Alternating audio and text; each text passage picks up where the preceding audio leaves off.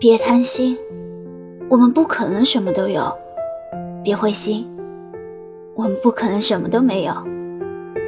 有人问过我一个很有趣的问题：尊严值几个钱？你们觉得尊严值钱吗？有人说，你尊严值五块钱；有人说，你的尊严值五十元；有人值五百，有人值五千。其实这真的是可笑的事情。如果你的尊严可以用钱来衡量，那它还能叫尊严吗？